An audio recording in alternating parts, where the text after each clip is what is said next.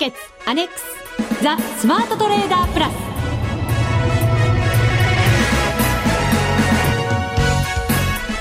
こんにちは内田まさです。この時間はザ・スマートトレーダープラスをお送りしていきます。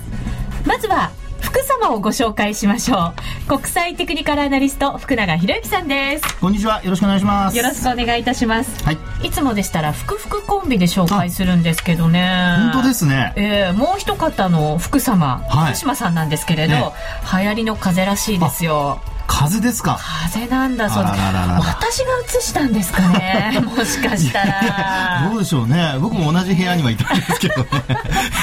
強靭な肉体がありますからね。そんなさんには。そんなフォローしなくていいんですけど。そうですか。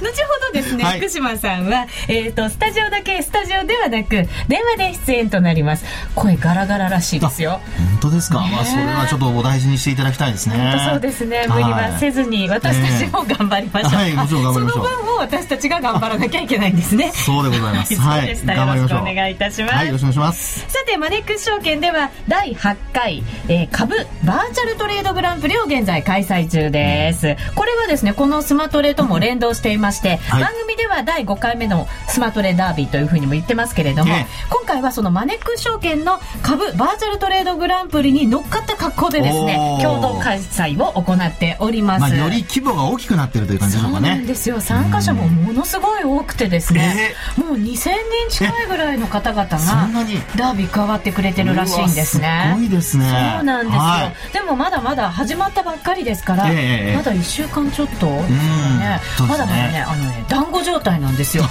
だから本当にちょこっとだけでね、はい。金額儲かるとぐーえっと順位が伸びたりとかするんで、それは楽しみですね。そうなんです。ひょっとすると登録だけしてまだね何も取引されてないという方もいらっしゃるんじゃないですかかもしれませんよね。うん。なのでそういう方もぜひ参加していただいてそしてまだ、えっと、エントリーしてないっていう方もはい。間に合いますので、今からでもぜひぜひ参加していただければと思います。ね。はい、はい。詳しくはマネックス証券のホームページご覧ください。優勝したらですね5万円の投資支援金がプレゼントされるんですね、なのでぜひ皆さんゲットしていただければと思います。5万円は大きいな。大きいですよ。えぜひ支援してほしい、心からそう思ってますけれどね、そして、えー、ツイッターでも私がつぶやいておりますのでぜひそちらもご覧いただきたいと思います。アカウントはスマートレーダーというふうになっています。こちらはラジオ日経のホームページでも詳しく書いておりますので、はい。そちらをご覧ください、さあそれでは番組進めてまいりましょう。この番組を盛り上げていただくのはリスナーの皆様です。プラスになるトレーダーになるために必要なテクニック心構えなどを今日も身につけましょう。どうぞ最後まで番組にお付き合いください。この番組はマネックス証券の提供でお送りします。スマートトレーダー計画。よーいドン。ザ・スマートトレーダー計画用意ドン。このコーナーでは、スマートなトレーダーになるためのノウハウ、実践テクニックについて教えていただきます。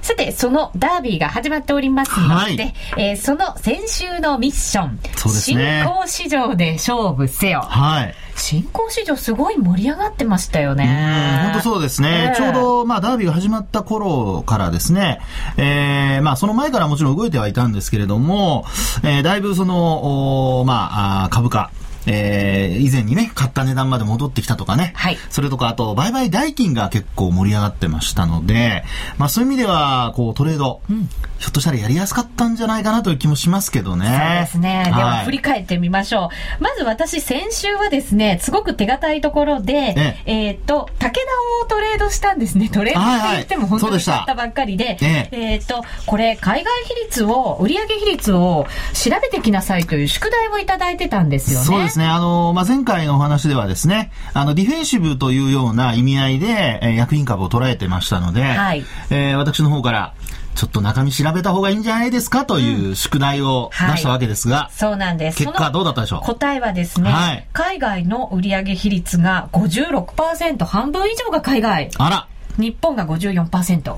え、よんえ、54? 54が日本。あ、ご50、46じゃないですか ?54? 54あ、ですね。54ですか？ああ40そうですね。計算が合わないじゃないですか。100にならないといけないでしょ計算が合わないじゃないですか。間違えた数字書いてますよ、私、本当に手元で。もう困ったもんですね。困ったもんですね。こんなところ間違えちゃいけませんね。いやいや宿題やってきたのに間違えた宿題提出したようなもんですよ。そうそう、半分以下ですからね、国内はね。以下です。はい。はいなので、海外が56%ということで、ええ為替の影響これすごいんですね。あの、前期を見ましたら、663億円、為替の影響で減収っていうふうに書いてあって、これはでかいとはい思いました。反省しましたね。なのに私、武田まだ持ってるんですよね。ちょっとですね、はい。あの、まあ、先週もね、お話しましたように、やはりちょっとこう、円高気味のところがあってですね、はい。で、ここに来て、えーまあ、ディフェンシブと言われているものの、やっぱ為替の影響、それからあと、やっぱり日経平均採用銘柄ですから、えー先物が売られると若干連動する部分もあってですね、買いのタイミングとしては非常に良かったと思うんですけれども、はい。えーまあ、ちょっと、おその後は、あーまあ、もみ合いというか、ちょっと押され、売りに押されてるって感じでしょうかね。あの、大きく下げないので、まはい。た損切りのタイミングがすごく難しいので、うん。ちょっと悩んでるところですが、そうですね。はい。はい。話を進めていきたいと思います。先週のミッション、改めて新興市場で勝負せよだったんですが、まずですね、私3つトレードしたんですね。はい。で、1つ目がですね、新興市場って何をこう中心に選んだらいいかよくわからなかったので、はい。身近なところからと思いまして、あいいじゃないですか。そうなんですよね。はい。あの、まあ、女の子ですし、はいあの、お料理に関連したところで、はいクックパッド、マザーズにあります、コード番号2193ですね。ええこれをまず、買いで入ったんです。はいこれがですね、先週の金曜日、1月14日。14日はい。2316円で買いに入りました。200株でした。はいただしですね、これ、その時が、一応なんかこう天井みたいな感じになって、ずるずると下に来てしまいましたので、ですねはい。泣く泣く損切り、1月18日火曜日に2280円で損切りをしまして、はいマイナス7200円になりました。うんはい。ただし、これはでも、新興市場も動いてましたし、ええどんどんチャレンジしていかなきゃいけないと思いまして。いいですねはい。前向きにですね、ええこの日に楽天とグはいローバルダイニング、あ、ダイヤモンドダイニング。あダイヤモンドダイニングはいそうです。えー楽天が4755、そしてはいダイヤモンドダイニングが3073、うんともに買いで入りました。はい。楽天、そしてダイヤモンドダイニング、両方とも出来高が増加してたんですね。で、楽天は12月20日以来の7万円台を回復したところで、はい。で、業績上振れ期待なんかも出てましたので、えっ、と、7万1100円で、えっ、と、10株買いました。はい。で、ダイヤモンドダイニングはですね、減額修正で結構窓を開けて下げてたところがあったんですけど、うん。その窓をこう、埋めにかかってたところだったんです、ちょうど。はい。この火曜日の日に。で、え。え出来高も増加して、はい。で、私、社長インタビューをしたことがありまして、お店にも行ってあ、お食事したことがあるんですね。あそうなんですね。そうなんです。はい。ちょっと魅力的だわ、と、その味も魅力に感じてですね。はい。これは30万2500円で一株、う買いで入りました。はい。で、ボリンジャーバンドで見たら、はい。福永さんがよく言う、ええ。ボリンジャーバンドのあのバンドがこうラッパみたいに広がったところで、はいはい。そこに上に沿ってええ。バンドウォークしてってくれるような雰囲気に見えました。ええ。ので、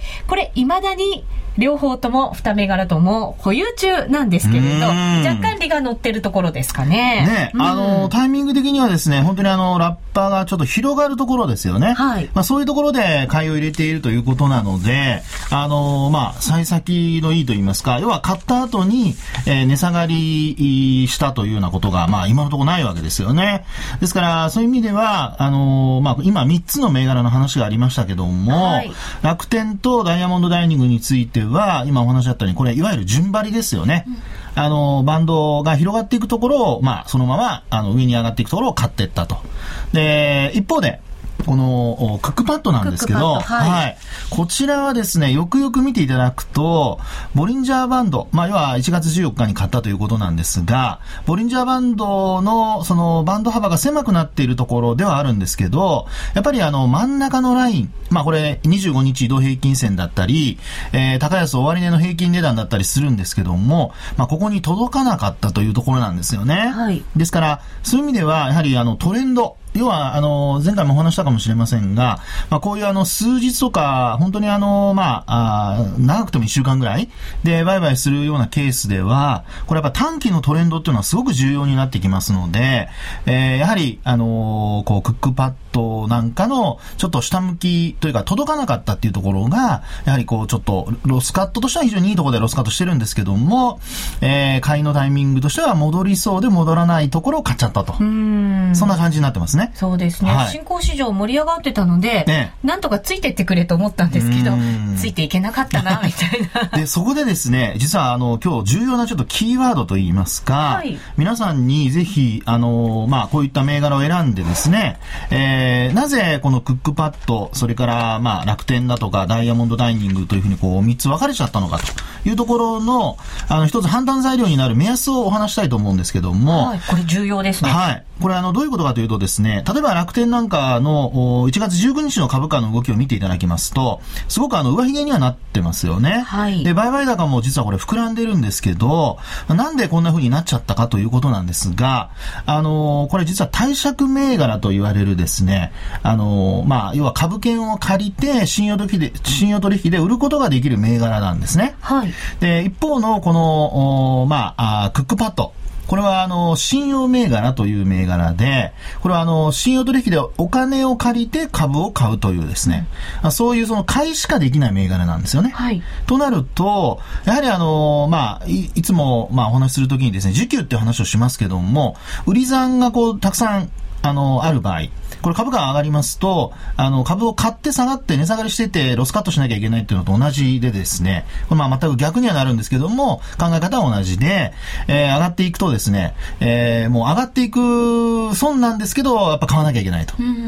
例えば、よくその上髭をつけたところで、誰がこんな高値買うんだろうっていうふうにですね、思うことがあると思うんですが、はい。はい。それはですね、そういった、えー、売りを、まあ、してですね、空売りをして、それで、まあ、いわゆる踏み上げというような形になった人。もうどうしても買い戻さないと、はい、も立ってもいられないぞっていう方々。そんな膨らんじゃうっていうふうに、まあ、ちょっと焦ってしまった人ですよね。で、この場合ですね、あの、もう一つポイントがありまして、まあ、単なるその、まあ、貸借銘柄で、改ざんが多い場合っていうのは、これは、あの、いわゆる信用銘柄とほぼ変わらない動きになるんですけど、はい、まあ、今のこの楽天の株価、これ、あの、まあ、貸借倍率というところを見ていただきますと、1倍を割り込んでまして、これ1倍っていうのは、あの、売り算と改ざんの比率があの一緒ってことですね。はい、で、えー、1倍割り込むっていうことは、これは売りの方が多いということになるので、うん、で、いわゆるその、多くなってきますと、株券、あの、貸してくれるっていうところがですね、株数が少なくなりますから、はい、これ無尽蔵に貸せるわけじゃないじゃないですか。そうですね。発行済み株式数がありますからね。えー、で、ましてや、それ全部持ってくるわけにいきませんので、そうなると、どうしても、あの、これ今度は株券を貸すのにですね、金利が取られるといいますか、うん、いわゆる品貸し料というやつですね。で、これは逆皮膚という形で、えー、まあ、空売りしてる人にかかってくると。ですから、楽天なんか見ていただきますと、これどうも、今見てみると逆皮膚が一株あたりなんか5円ぐらいついてるみたいですね。はい、ついてますね。はい。まあこれ昨日現在ですけどね。はい。はい。というところで、まあそういうようなことがあってですね、時給的に、まあいいわゆるタイトになってるってことは言えると思いますね。楽天私今日もどうしようかなと思って、はい、威嚇しちゃおうかなと思ったんですけど、ってことはじゃあもうちょっと様子見てもいいってことですかね。そうですね。ですから、あの今の株価の動きで、この時給がまず崩れないということ、まあこれはやっぱり日々ちょっと確認する必要がありますけども、はい、まあそれに加えてですね、あの、まあやはり高値をこうね、えー、更新できるかどうか、まあ、そういったところを確認しながらということになると思うんですが、えー、一方でクックパッドの方は信用銘柄で、やはり改ざんの方が、まあ、売り算よくな、売り算自体はないわけですからね、えー、改ざんだけということになりますので、株価が戻りきれないと、ちょっとやっぱ売り物が出てしまうと。まあ、そのあたりに、あの、今、お話あったこう3銘柄の差が、出ているのかなと。で、ダイヤモンドダイニングについては、これやっぱり上昇トレンドをまだ続いている中で、今、あのー、まあ、買ったということですので、まあ、そのあたりがだいぶトレンドをかけたというところでの差になっているのかなというところでしょうね。うダイヤモンドダイニングは、はい、あの、売り買い、まあ、買った日はすごく商いできてるんですけど、ええ、そこからちょっとしぼんできちゃってるんですね。すごくなんか商い薄くなってるんですけど、ええ、これもちょっと注意なんでしょうかね。そうですね。あの、特にですね、今お話したその、貸借銘柄であれば、まだ、うん、あの、売り算がたくさんあればいいんですけども、えー、あの、信用銘柄のケース、あるいは現物のみのケースで、商いがドンと膨らんで、上髭が出たり、あるいは、その、まあ、直近の高値を抜けなかったりした場合ですね、うん、これやっぱりあのそこで商いが膨らんでるわけですから、売ってる人と同時に買ってる人もいるわけですよね。そうですね。えー、そうなると、やはりあの買った人たちが、なんていうんでしょうか、やっぱりちょっと損を抱えてしまうと。含み損を抱えてしまうということになりますので、まあ、そのあたりがですね、えー、今後を見る上で非常に重要なポイントになってくると。はあ、そうか。はい。ダイヤモンドダイニングは今日、手締まっておけばよかったかもしれないと今ちょっと頭の中をぐるぐるなんか駆け巡ってますけどね。ねまあですから今度上がってきたらみんな強気になってくるので、はい、まあそのあたりで、えー、どのあたりをちょっと目安にするのか。例えば1月18日にダイヤモンドダイニングって高値、えー、33万2500円っていう値段つけてますけど、はい、まあやっぱりこのあたりまで届いたんだけど上抜けなかったとか。うん。まあ、はい。これ結果、減額修正の時の窓を埋め切れてないんですよね。うん。となると、えー、やはり高く始まったりした後に伸びきれなかったら、一旦は利益を確保するとか、あるいはボリンジャーバンドのプラス2シグマっていう一番上の、まあ、5本線の一番上のラインがあると思うんですが、はい、これの内側に入ってきたら、一旦はちょっと、あの、リグっておくとかですね。まあ、そういうことをしておいた方がいいかもしれませんね。そうですね。はい、ちょっと動き鈍くなってますからね。でも最近こう、朝、うわっと高くなって、はい、それから徐々に上げ幅縮小してくるっていうことが多いので、はい、すごく利確をするののタイミングが難しいなと思うんですよね。本当ですね。あの、そういう意味では、やはりあの、今、あの、マーケットの中で賑わっている、あの、材料株だとか、あるいはあの中古型株ですね、はい、こういったところっていうのは、やっぱり逃げ足の速いお金があのマーケットにこう入ってきてるっていうことがあの、まあ、考えられますので、はい、まあ、そういう意味では内田さんが今あの話にあったようにですねあの上がってる中でやっぱり売るっていうことを考えておく必要はあるんじゃないかなと思いますね。そうですね。はい。明日の朝がもしかしたら勝負かもしれませんね。はい、ありがとうございました。はい、以上、スマートトレーダー計画、用意ドンでした。FX ならマネックス証券の FX プラス。現在、FX のサービスを提供している会社、世の中にたくさんありますよね。そんな中、マネックス証券の FX 講座が堅調に増えていると聞いています。なぜたくさんある会社の中で、マネックス証券が FX トレーダーに選ばれるのか、私なりに検証してみました。まずは、取引コストについて、取引コストといえば、取引手数料とスプレッド。マネックス証券では、もちろん取引手数料は無料。米ドル円のスプレッドは原則2銭と低コスト。しかも、1銭通貨単位から取引できるため、初心者の方にも優しいです。気になる取引ツールはとても使いやすく、投資情報も満載で、携帯電話の取引機能も充実。もう言うことありませんね。さらに皆さんに朗報。今なら新規に証券総合取引口座を開設すると最大で17,200円相当をプレゼント。FX を始めるならマネックス証券がおすすめです。そろそろ始めてみませんか？マネックス証券で FX を。口座開設のお申し込みはパソコンや携帯電話からマネックス証券で検索。今すぐお申し込みを。FX は予託した証拠金額より多額の取引を行うことができるレバレッジ取引であり、取引対象である通貨の価格や金利の変動により、予託した証拠金額を上回る損失が生じる恐れがあります。お取引の前には必ず、契約締結前交付書面の内容を十分お読みになり、リスク、手数料などをご確認ください。マネックス証券株式会社、金融商品取引業者、関東財務局長、金賞第165号。みんなで参加、今週のミッション。さて、このコーナーは、福島さんに毎週出される、今後1週間のミッションを発表していただきたいと思います。さあ、福様にご登場いただくことにいたしましょう。声は大丈夫でしょうか、はい、実行委員長の福島さんです。福島さん。はい、すみません。大丈夫ですか？こんにちは。あ、大丈夫です。あ、でもやっぱり大丈夫そうじゃない声してますね。ちょっとね、声が、あの、もう治ってきてるんですけども、ええ声だけがまだなかなか治らなくてですね、すいません、今日はあの、マネックス証券の職場から、ね、ということになります。まあやっぱ。り会社には出てるんですね。会社はなかなか休めないですそうですね、ね。すいません。あ体調気をつけてくださいね。はい、はい、大丈夫です。さあ、はいそれではですね、はい早速ですけれども、はいえっ、と、昨日までの上位者の方、そして私の順位を発表してください。そうですね。じゃあ、まずですね、すごいんですけども、えー、上位の方、本当すごいですね。発表しますね。はい。えー、第1位がですね、えーマネックスさんですね。マネックスさん、はい。えープラス、えー260万円ですね。へえ。おー、すごいですねやりましたね。すごいですえね。、どうやったらそんな金額が設けられるんだろう。すごいですね。すごい。で、えー第2位の方がですね、もう本当、あのーえっ、と、ギリギリなんですけども、第2位の方、総務さんで、うん258万円ですね。うわ、僅差。うね金さうんんん。で、第3位が、えー扉の鍵様ですね。はい。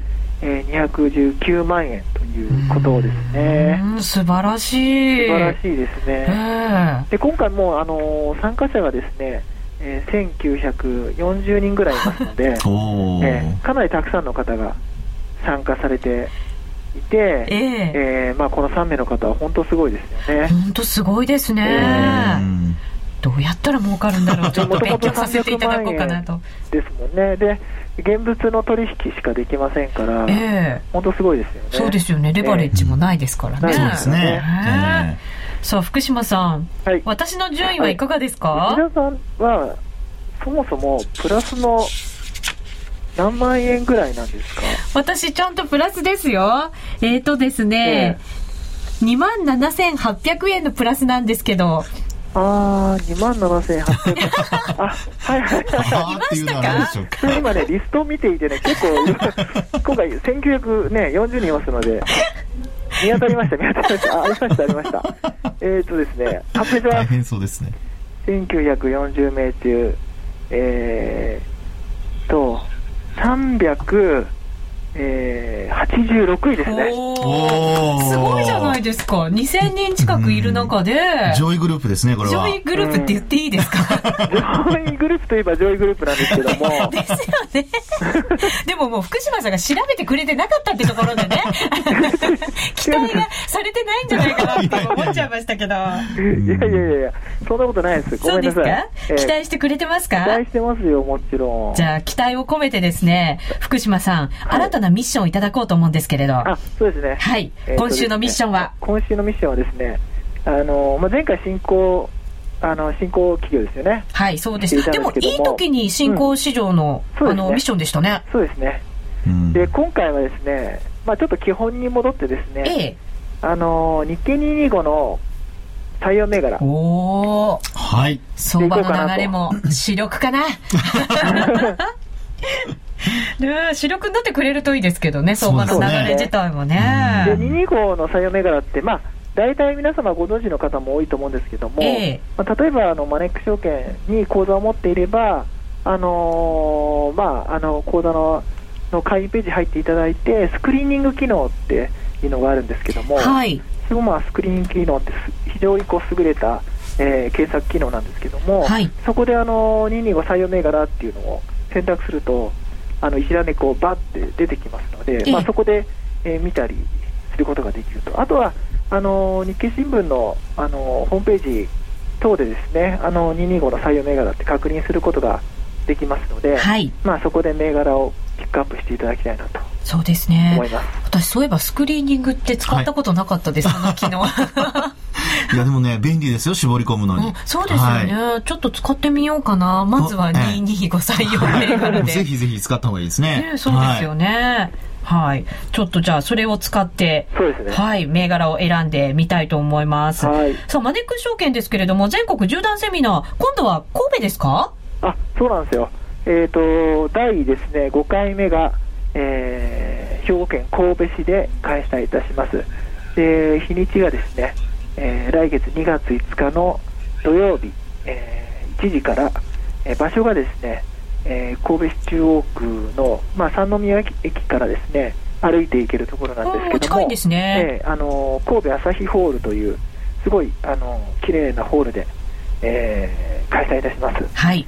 でまあ、定員400名ということでやるんですけども、ええ。ー、まあ、あの今回もですねメンバーはマネックスの、えーまあ、エコノミストであったり、ストラテジストであったり、あとは当社の当然あの社長、松本であったりとか、あと内藤を含め、えーまあ、総総でででですね、はい、あの参加してますので、ええ。えー、ぜひ、えー、応募していただきたいなと思っております。これまだ応募間に合いますもんね。そうですね。応募はですね、えー、1月今月の31日月曜日までが、えー、応募の締め切りとなってますので、えーまあ、神戸でやるんですけども、まあ、もちろんその近郊、まあ、近くに住んでいる、えー、お客様はですねぜひですね来ていただければなと思っております。そうですね、神戸にお住まいの方、そして関西、えー、にお住まいの方、えー、はい、ぜひお誘い合わせてですねマネックス証券の縦断セミナー楽しんでいただければと思います。詳しくはマネックス証券のホームページご覧ください、はい、福島さん、はい、来週はスタジオで待ってますので。待ってますよ。さすがに来週もう1週間経ちます。大丈夫です。そうですよね。でも今年の風は長引くらしいですから十分に気をつけていただいて体調万全で来週お越しください、はい、すいません。ありがとうございます、ありがとうございました。ありがとうございました。はい、以上、みんなで参加、今週のミッションでした。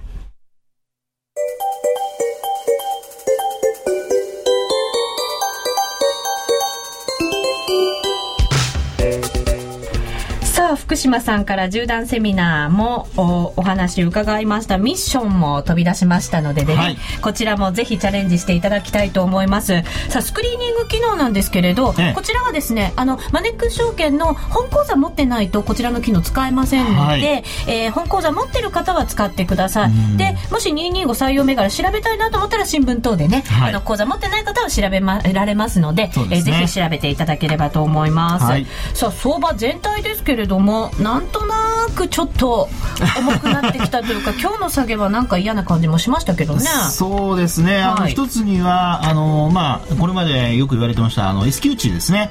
オプション S q 値をちょっと下回って今日終わっちゃったということ。そうなんです。S q 値が1万470円でしたけど、はい、下回りました。下回りましたね、はい、であとはあの、まあ、25日移動平均線の上にあるということなのでまだ中期のトレンドは上向きですから、まあ、そういう意味では25日移動平均線にタッチしても、まあ、大丈夫かなと、うん、それからあとトピックスで見るとトピックスとあの、まあ、価格とですね25日移動平均線帰りが結構ありますので、まあ、そういう意味では、まあ、急落でもない限りですねあの、まあまあ、今の段階ではさほど心配する必要はないとは思うんですけど、えー、ただこれねあのこのまま1月13日の高値を取れないというようなことになってくると、あのちょっと下落しただけでも25日線割るような展開がこう出てきますのでスレスレですよ こういう形になるとですねラウンドトップといって、はい、あのちょうどこう丸い形のトップ、まあ、小さなラウンドトップなんですけどね、はい、こういう形になる可能性が出てきますので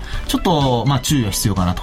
ですから来週あの、まあ、勢いがあるうちに225採用銘柄、はい、まあ、勢いがあるうちとかそのまま下がるかどうか別にとしてですね。あのしっかりとあの頑張っていただきたいなと思いますね。そうですね、えー、本当はアメリカのあの決算がよくっても、えー、銀行とかがよくって、えー、それであの循環物色が主力に戻ってきてよっしゃみたいな感じを目論んでたんですけど目論んでましたか。はい。銀行の決算よくないんですよね。そうですね、まあ、銀行と言っていいかどうかあれですけど GS なんかねゴールドマン・サックスの決算がちょっともう一つだったりだとか、はい、それからあとナスダックがね昨日ちょっと大きく下落をして1%以上の下落になってますから、まあ、そのあたりちょっと利益確定売りなんていうことになるとあの東京マーケットにも響いてくるかもしれないので要注目ですね。そうですね、はい、ということでここまでのお相手は福永博之と内田まさでお送りしました。それでは皆さんまた来週。ま、この番組はマネックス証券の提供でお送りしました